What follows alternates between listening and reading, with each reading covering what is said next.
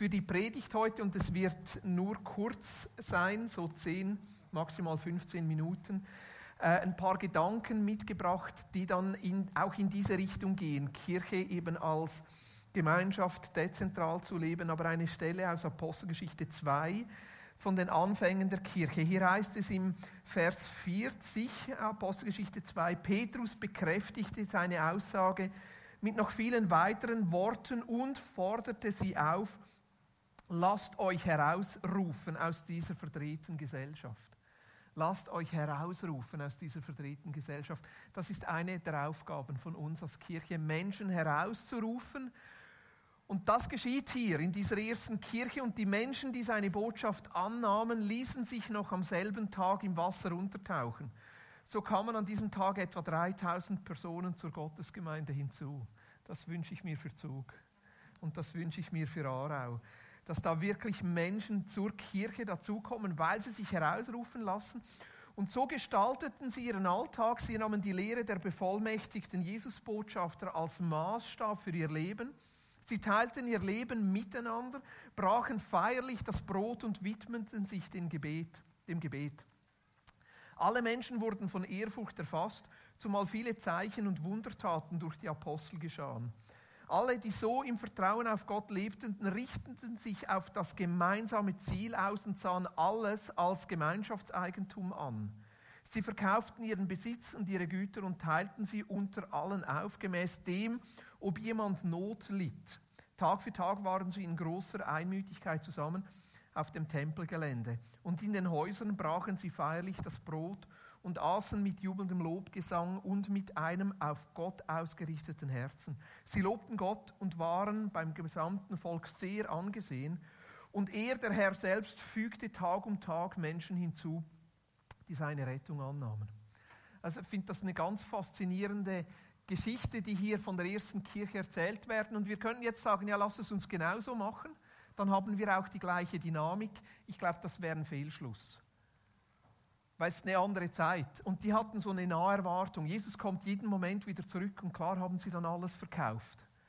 Aber das wäre ja das Erste, wo wir starten sollten. Einmal alles verkaufen, alles zusammenlegen, schauen, wie wir das Leben gemeinsam gestalten können. Also da müssen wir wie miteinander neu herausfinden, wie können wir diesen Lebensstil zusammenleben heute. Was bedeutet es heute? Diesen Lebensstil zusammen zu pflegen, damit Menschen herausgerufen werden und sich am Ende der Kirche anschließen und mit uns diesen Lebensstil dann leben. Ich bin in den letzten Tagen wieder mal über Bonhoeffer gestolpert. Ähm, Bonhoeffer, ja, immer wenn du in der Predigt Bonhoeffer zitieren kannst, dann hast du schon mal gewonnen so dieser, dieser große Theologe, dieses Vorbild auch vom Lebensstil her. Und ich finde seine Zeit, wo er drin war, auch so eine Zeit, wo Dinge neu definiert wurden. Das war die Zeit des Nationalsozialismus. Ähm, er, er war Pfarrer zuerst in England, fühlte sich dann zurückgerufen nach Deutschland, also hätte einen, einen sicheren Platz gehabt und ging zurück nach Deutschland in eine Phase hinein, wo die, die Kirche sich an Hitler orientiert hat und gesagt hat, nur wenn wir Hitler nachfolgen, können wir richtige Christen sein. Und Bonhoeffer hat sich dem verweigert. Barth hat ja da diese Barmer Erklärung geschrieben. Und auf Grundlage dieser Barmer Erklärung gab es dann eine bekennende Kirche. Eine Kirche, die gesagt hat, nein, Christus ist unser König nicht diese Welt, nicht diese Zeit, nicht dieser andere Führer, sondern wir folgen unserem eigenen Führer nach und das ist Christus. Ja. Und er, hat dann, er wurde dann beauftragt, Bonhoeffer ein, ein Predigerseminar zu gründen, um Pastoren, Pastorinnen, Predigerinnen auszubilden für diese bekennende Kirche. Und dieses Predigerseminar wurde am Anfang geduldet und dann später sogar verboten. Und ich finde das bezeichnend auch für diese Zeit, wo, wo sie drin sind, also wo viel in Frage gestellt wird, wo viel von ihrem Bekenntnis in Frage gestellt wird. Und das Interessante finde ich, wie Bonhoeffer dieses Predigerseminar ausgerichtet hat, weil er gesagt hat, das Wichtigste ist, dass wir lernen zu evangelisieren. Das Wichtigste ist, dass wir lernen zu evangelisieren und Menschen herauszurufen in diese Nachfolge von Christus. Also nicht Menschen in erster Linie auszubilden, dass sie gute pastorale Arbeit in dieser Kirche machen können Und du kannst dir vorstellen, so der kleine Überrest. Wir müssen irgendwie überleben und Bonhoeffer stand hin und sagt, nein, wir müssen schauen, dass wir das Evangelium verkünden. Er hat sogar seine ganze Seelsorgeausbildung für diese angehenden Pastorinnen darauf ausgerichtet, dass sie in der Seelsorge Menschen zu Jesus führen können. Und er ging dann sogar noch einen Schritt weiter und hat Volksmissionswochen gestartet und hat gesagt, wir müssen mit unseren angehenden Pfarrer und Pfarrerinnen in diese Kirchgemeinden zurück und eine Woche evangelisieren. Und ich finde jetzt super interessant, wie er das gemacht hat. Er hat gesagt, Minimum müssen die zu viert sein. Weil erst wenn sie zu viert sind, sehen die anderen Leute, wie die miteinander leben. Weil was die miteinander leben, ist noch fast wichtiger als das, was sie predigen. Und da haben sie sie zusammen ausgesandt und die waren dann eine Woche an einem Ort, haben den Tag durch so Bibelstunden und Kinderstunden gemacht und die Leute ein bisschen zusammengebracht und am Abend dann so quasi Evangelisationsgottesdienste und die Vorgabe war, jeder von diesen vier musste kurz predigen um dem Ausdruck zu geben, wir machen das miteinander. Und wir schauen Dinge von verschiedener Seite an, ein paar Lieder zwischendurch und dann am Ende Fürbitte. Nicht nur Fürbitte für diese Zeit, sondern die Leute konnten ihre Anliegen hineinbringen, damit sie selber direkt auch Gott erleben konnten. Bonhoeffer, Volksmissionswochen. mich hat das begeistert, weil ich gedacht habe, ja eigentlich ist das ja die Grundidee unserer Gemeinschaften. Also nicht nur zusammenzukommen als Kirche zentral, also in den ersten Christenapostelgeschichte 2 wäre das so, man kommt zusammen zum Beten im Tempel, sondern eben auch in den Häusern. Zusammenkommen so, dass man miteinander einen Lebensstil der Christusnachfolge einübt, damit er für andere sichtbar wird und andere sich an dem auch orientieren können. Zwei Fragen, die sich daraus ergeben die sich ergeben haben für Bonhoeffer und ich glaube, die sich für uns heute ergeben. Die erste Frage ist, wie leben wir mit Christus heute in dieser Welt? Was bedeutet es für mich, Christus nachzufolgen? Wie lebe ich heute meinen Glauben? Oder noch konkreter, wie leben wir gemeinsam als Kirche oder eben als Gemeinschaften vor Ort, dezentral, dort, wo wir zu Hause sind? Wie leben wir gemeinsam diesen Christus? Was bedeutet es heute, ihm nachzufolgen? Das sind herausfordernde Fragen. Wie machen wir das mit unserem Geld, mit unseren Kindern, mit unserer Arbeit? Was bedeutet es heute zu teilen, füreinander da zu sein? Was bedeutet es heute gemeinsam zu glauben, zu leben und zu teilen? Das ist die erste Frage. Wie leben wir mit Christus in dieser Welt? Und die zweite Frage, wie leben wir mit Christus für diese Welt? Wie leben wir mit Christus gemeinsam jetzt für andere, damit sie sehen, wie Christus in dieser Welt ist? Für Bonhoeffer war das immer Kirche. Wir miteinander sind Christus für diese Welt. So wie Christus Gott dargestellt hat, stellen wir als Kirche jetzt Christus für diese Welt dar, damit sie an unserem Leben, an unserem Miteinander, an unserem Glauben erkennen können, dass Christus der ist, der sie aus dieser Welt herausruft. Das ist die Idee der Gemeinschaften. Jetzt, wie sehen so Gemeinschaften aus? Gemeinschaften, wo wir miteinander zusammenkommen, eher eben häuserbasiert oder in den Quartieren oder in unseren Lebensstrukturen, wo wir drin sind. Und ich glaube, oft startet es einfach mal mit einer Idee. Vielleicht eine Folie weiter, sonst ist der Effekt weg.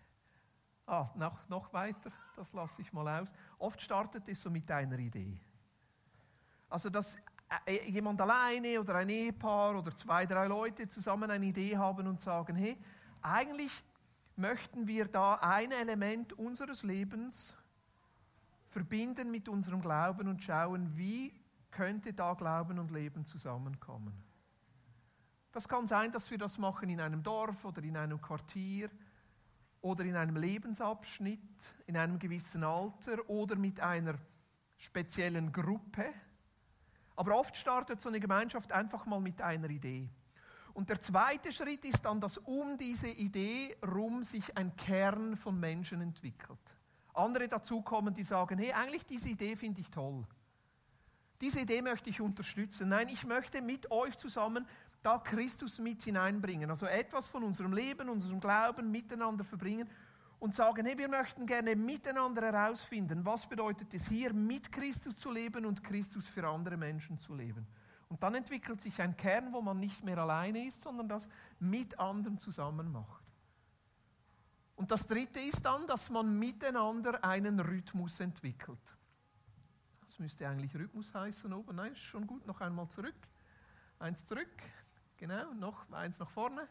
Ich habe da einen falschen Titel. Nein, das zwischendrin. Ja, genau. Dass man miteinander einen Rhythmus entwickelt, einen Rhythmus entwickelt, der sich ausrichtet auf Gott, ausrichtet aufs Miteinander und ausrichtet auf andere. Einen Rhythmus, wo man Dinge regelmäßig miteinander tut und so auch für andere sichtbar wird und andere dazukommen können, bis man dann, und das wäre die letzte Folie, einen Impact entwickelt auch für Menschen, die noch nicht dazugehören, für Herzensmenschen, für Menschen, die sich öffnen, für Menschen, die sich für diesen Lebensstil interessieren, für Menschen, die sagen, hey, wir sehen, dass ihr da miteinander etwas lebt. Und das möchte ich eigentlich auch. Also es startet mit einer Idee, es kommt ein Kern von Menschen zusammen, die entwickeln miteinander einen gemeinsamen Lebensrhythmus und es fängt an, auf andere einen Impact zu haben, ein Segen zu sein. Jetzt, wo sind die Herausforderungen? Die Herausforderung beim ersten, bei der Idee. Die Herausforderung bei der Idee ist, überhaupt diesen Fokus zu finden. Also was wollen wir bewirken? Wo wollen wir sein? Was spüren wir von Jesus her, was von uns dran ist? Also eine Gemeinschaft funktioniert nicht, wenn einfach ein paar Menschen zusammenkommen und sagen, ja, was könnten wir zusammen tun? Eine Gemeinschaft, die braucht diesen visionären Kern, wo Menschen von Jesus her hören und sagen, ich glaube, Jesus beruft uns für das. Das habt ihr vorher bei Zug sehr schön gehört. Matt und Debbie fühlen sich von Jesus berufen, eine Form von Gemeinschaft zu gründen, die Barmherzigkeit und Kraft miteinander verbindet. Oder? Sage ich es richtig? Ha, sehr schön. Das ist die Idee. Also da braucht es einen klaren Fokus, an dem sich Menschen dann daraus ausrichten können. Das Zweite, wenn es dann um den Kern geht. Also kommt da miteinander eine Verbindlichkeit lassen sich Menschen wirklich darauf ein. Wenn das nicht eine Verbindlichkeit sich entwickelt in diesem Kern, wo Glauben, Leben und Teilen zusammenkommt und diese Gemeinschaft auch eine gewisse Priorität hat, dann lebt man es nicht miteinander. Die dritte Herausforderung dann beim gemeinsamen Rhythmus ist, wie leben wir dann diesen gemeinsamen Rhythmus? Das ist die nächste Folie wo Herzensmenschen auch dazukommen können.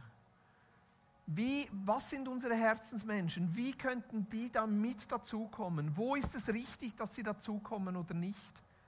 Bis dann diese vierte Phase kommt, wo man merkt, beim Impact, dass da Jesus sichtbar wird, dass Jesus erlebbar wird für andere Menschen und sich Menschen für Jesus entscheiden. Also ihr merkt, Gemeinschaften sind nicht Organisationsstrukturen.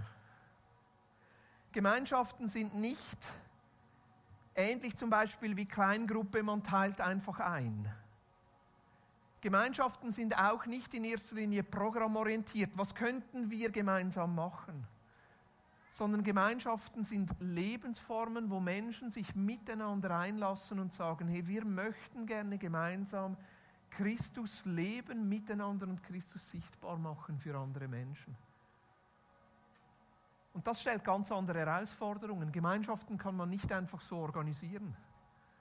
Gemeinschaften haben auch so eine, ich sage mal, so eine Lebensspanne, weil sich unser Leben verändert, verändern sich auch Gemeinschaften. Und dann kann es zum Beispiel sein, dass eine Gemeinschaft so ein, zwei Jahre lang super coolen Impact hat und da wirklich Dinge geschehen und sich dann das Leben verändert. Vielleicht werden die Kids größer oder äh, jemand zieht weg oder der, der, der Fokus ändert sich oder man spürt, es ist etwas anderes dran. Und dann kann es sein, dass eine Gemeinschaft vielleicht wieder zurückgeht auf einen Kern und ihre Idee neu definieren muss. Oder sich eine Gemeinschaft vielleicht auch wieder auflöst. Und das ist das Coole, wenn Gemeinschaften eben zu einer Kirche dazugehören, ist das auch kein Problem. Dann ist es okay, dann ist man eine Zeit lang halt wieder einfach nur im Gottesdienst mit dabei, schaut wieder, hey, wo könnte sich eine neue Gemeinschaft entwickeln, was könnte Neues dran sein. Und manchmal, gerade wenn eine Gemeinschaftszeit auch sehr intensiv ist, man sich wirklich mit hineingibt, braucht man vielleicht zwischendurch auch mal wieder Pause, wo sich Dinge neu setzen können und Jesus wieder neu sprechen kann und wie kann sich wieder eine neue Gemeinschaft entwickeln. Also da braucht es auch wieder Zeit, wo man vielleicht Dinge loslässt und neu von Jesus her wieder hört. Also Gemeinschaften, die, die dürfen lebendig sein, die dürfen unterschiedlich sein und da ist es auch okay, wenn Gemeinschaften mal wieder Pause machen oder sich verändern oder eine neue Idee damit dazukommt.